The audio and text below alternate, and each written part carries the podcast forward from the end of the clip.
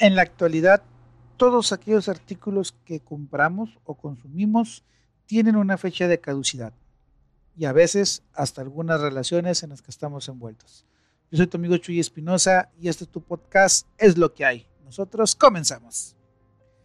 Pues bien, déjame te cuento un poquito acerca de que primero ofrecerte una disculpa porque no nos habíamos dado cuenta que el último episodio no se había subido bien y solamente se grabaron 20 segundos iniciales. Entonces ya lo quitamos y este es realmente el episodio que queríamos subir hablando acerca del desapego. ¿Y por qué inicio hablando de que todo tiene una fecha de caducidad y lo relaciono con el desapego? Eh, parte de nuestro trabajo en The Rol por la Ciudad es ser una empresa de marketing y difusión digital el cual promueve algunos negocios locales, así como artistas, y ayudamos a ciertas marcas a posicionar su marca o su servicio, su producto o marca personal, lo que sea que estén vendiendo, ponerla en el mercado. Esto obviamente nos obliga a estar actualizados acerca de los temas sobre cómo eh, difundir alguna marca, algún producto. Y bien, algo que descubrimos, eh, pues ahora sí que haciendo un poquito nuestra labor como empresa de marketing digital, es el hecho de que todos los productos que se están vendiendo, teléfonos, computadoras, carros, micrófonos, cámaras, mm, celulares, mouse, vasos, sartenes, microondas, refrigeradoras, secadoras, todo, todo, todo, todo lo que podamos consumir tenis, ropa, todo, todo, todo, absolutamente todo, tiene una fecha de caducidad. ¿A qué, ¿Cuál es la diferencia? Obviamente en algún, en algún punto sabemos que todo, toda la ropa se va a romper, toda la ropa va a dejar de ser útil, eh, las cosas van a dejar de funcionar, pero sí, la diferencia es que antes se creaban productos con la intención de que duraran lo que pudieran durar. En la actualidad, eh, las empresas lo que están haciendo es crear productos que ya saben que dentro de cierto tiempo van a fallar. Es decir, te venden un teléfono ahorita, pero saben que dentro de cinco años forzosamente tendrás que comprar otro teléfono. Y es por esto que muchas empresas como iPhone, como, perdóname, como iPhone, no, como Mac, como, no sé, muchas, muchas empresas, McDonald's, Mac, este, American Eagle, Nike, Adidas, mucha, mucha ropa, eh, mucha ropa y, cosas sobre todo eléctricas, Sony, Bayo, todo ese tipo de cosas, lo que hacen es que no te, no te venden un producto, sino que te venden una sensación, te venden un sentimiento, te venden un estatus social, te venden, no sé, algo, algo hacia, tus, hacia tu ser y no hacia tu tener. ¿Con qué objetivo? Con la idea de que tú generes un lazo afectivo para con la marca. Es decir, compro iPhone no porque sea el mejor teléfono que existe en el mercado, sino porque yo sé que Mac me ofrece un estatus social. Eh, consumo Coca-Cola porque resulta que la Coca me dice que es para convivir con la gente. Entonces, si tengo una fiesta y quiero que la fiesta esté muy padre, inconscientemente compro Coca-Cola. Esto es, esto esta es la parte que actualmente nos están vendiendo las marcas, que es el que tú generes un lazo afectivo con el producto, con la marca, que obviamente te va a llevar a estar consumiendo frecuentemente este producto. Bien, estos lazos afectivos están ligados a nuestro apego a las cosas, a las personas, ¿sí? Están ligados y están estudiados de alguna manera psicológicamente para poder llegar al objetivo que las empresas quieren llegar.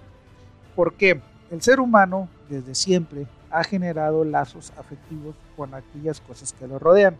Por ejemplo, desde niños generamos un lazo afectivo con papá, con mamá, con nuestros hermanos, a veces con algunos de nuestros tíos o primos. Generamos lazos afectivos con nuestros amigos de la escuela, de la secundaria, de la prepa, de la carrera. Genero un lazo afectivo con eh, mi pareja, mi novia, mi esposa, lo que sea que, vaya en la posición, en la etapa de relación que estemos, pero generamos un lazo afectivo. Generamos un lazo afectivo con mi carro, con mi casa, con mis cosas que he comprado, con mis hijos, con todo, con todo, con todo lo que de algún modo físicamente tengo, genero un lazo afectivo.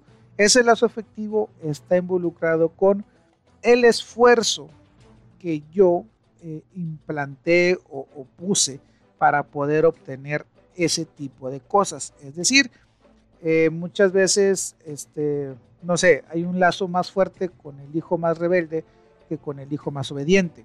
¿Por qué? Porque resulta que me esforcé más con ese hijo desobediente hacerlo entrar en razón de que hiciera caso, de que se portara bien, etc., etc., etc. Muchas veces aquellos eh, papás que son los más difíciles con nosotros como hijos y que al final el papá nos empieza a dar amor, nos empieza a demostrar amor, pues se genera un lazo fuerte porque es como que decir, oye, me esforcé mucho para el reconocimiento de mi papá. Entonces, este tipo de lazos afectivos se generan con todo lo que nos rodea, personas, cosas, espacios. Hay gente que dice, me gusta ir a ese restaurante porque ahí platiqué por última vez con mi esposa antes de que falleciera, o con mi papá, con mi mamá, o ahí conocí a fulano de tal, a fulano de tal. Entonces, generamos ah, eh, conexiones afectivas con prácticamente todo lo que nos rodea y todo lo que hacemos. Incluso hasta con el trabajo. Hay gente que no quiere renunciar a su trabajo porque tiene una, un lazo afectivo con su trabajo. Pero, así como todo tiene fecha de caducidad, todos estos productos nuevos tienen fecha de caducidad, también todas nuestras relaciones, todas nuestras conexiones afectivas tienen una fecha de caducidad. Si bien no se acaba cuando las personas se van, tarde o que temprano se empieza a hacer menos la necesidad de tener a estas personas.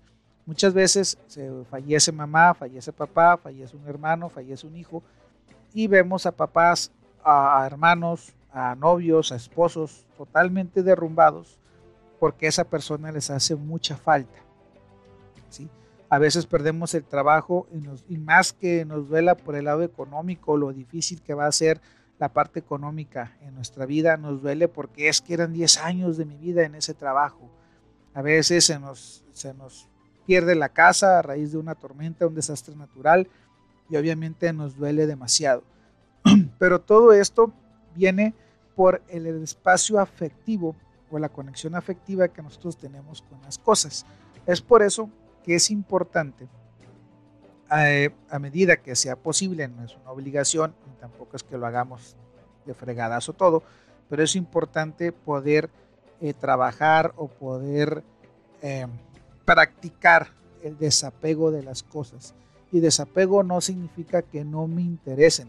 El desapego significa entender que todo tiene una fecha de caducidad y con fecha de caducidad no me refiero a que se va a echar a perder o va a dejar de servir, pero sí tengo que entender que todo tiene una fecha límite.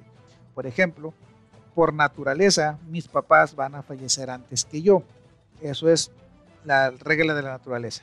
A veces puede suceder diferente, lo sé, pero la regla de la naturaleza es que los papás mueran primero que los hijos. Entonces, es cierto que tengo que pasar por mi, por mi parte dolorosa, que es el, llorar, el sentirme triste, el, el que me hagan falta, el extrañarlos, y tengo que pasar por todo ese proceso. Eso es un proceso natural, pero no me puedo quedar anclado o no puedo detener mi vida porque mis papás ya no van a estar o ya no estén. ¿sí? Tengo que aprender a desapegarme un poquito de ese lazo emocional que tengo con ellos para poder seguir y continuar mi vida, porque al final de todo tengo que seguir viviendo. Si pierdo mi casa, si pierdo mi coche, si pierdo una relación, si se nos llega a fallecer un hijo, si fallece un familiar, si invertí en un negocio y lo perdí, si se murió mi mascota, si se rompió la camisa preferida que tenía, si el teléfono que tenía se descompuso, si la computadora ya no funciona, si X, X cosa pasa, yo tengo que entender que de algún modo es natural que esas cosas dejen de funcionar, que las personas ya no estén, que ciertos procesos terminen. Y tengo que entender que mi vida continúa y me tengo que seguir preparando para lo que sigue.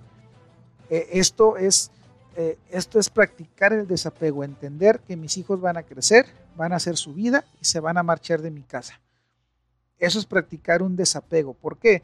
Porque a medida que yo lo entienda, los voy a, educar, a entrenar para que ellos sean capaces de subsistir solos el día de mañana que ya no vivan bajo mi techo. Si yo eh, sé que papá, mamá van a fallecer antes que yo, yo voy a procurar disfrutar cada día, cada instante con ellos, para que en el momento en el que ellos ya no puedan estar presentes, de algún modo siempre vivan en mis recuerdos. Si yo sé que perder mi trabajo me puede desestabilizar enormemente, pues tengo que aprender a ahorrar, hacer un guardadito para esas emergencias, para que si un día suceda, después de 20 años de estar en la empresa, si algún día pasa, poder tener algo que me ayude a solventar esa, esa eh, posición económica y que me dé la oportunidad de volver a empezar en otro trabajo. Si le aposté todo un negocio y me fue mal, pues debo de ser precavido, y a lo mejor eh, tener igual un ahorro por si el negocio no da. Entonces, tengo que entender que tarde o que temprano todas las cosas y personas que me rodean pudieran no estar presentes en mi vida. Y eso es entender el desapego. Insisto, no es que no te importen, no es que no le tengas cariño a tus papás, a tus hijos, a las cosas, no.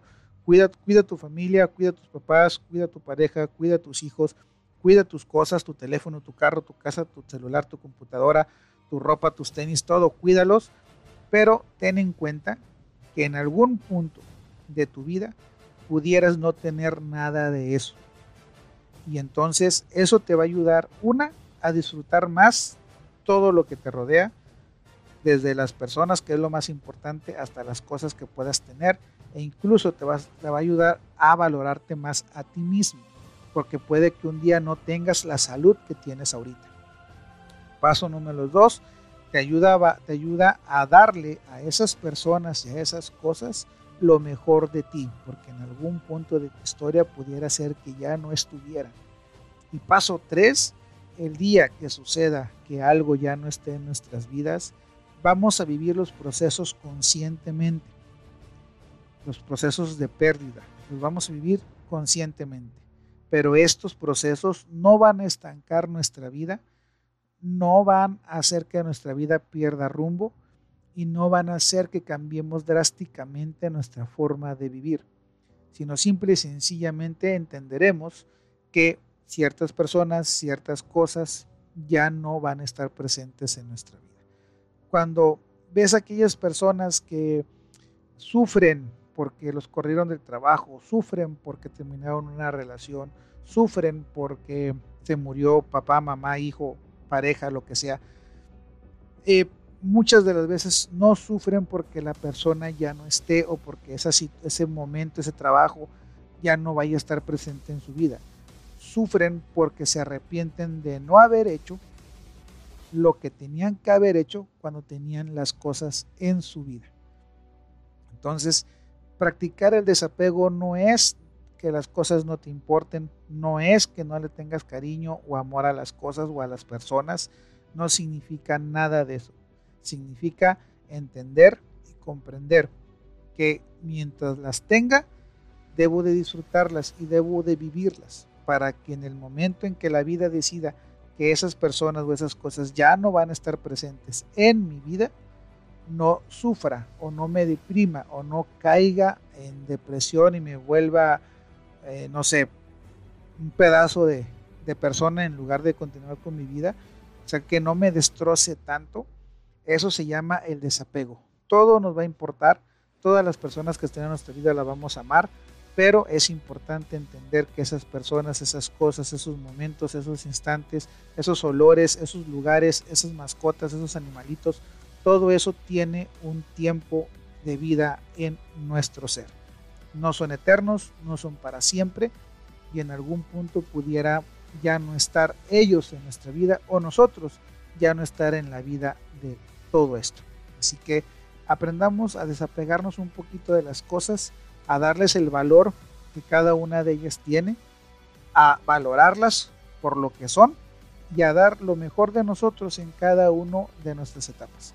Esto, sin duda alguna, nos hará crecer, nos hará llegar al éxito y nos hará que tengamos una vida muy, pero muy placentera. Nosotros nos vemos la próxima semana. Recuerda seguirnos en todas nuestras redes sociales, Spotify, TikTok, YouTube, eh, Facebook, Instagram, Twitter, por todas nos encuentras como de, de Rol por la Ciudad y escuchar cada jueves tu podcast es lo que hay. Muchas gracias, nos vemos la próxima semana.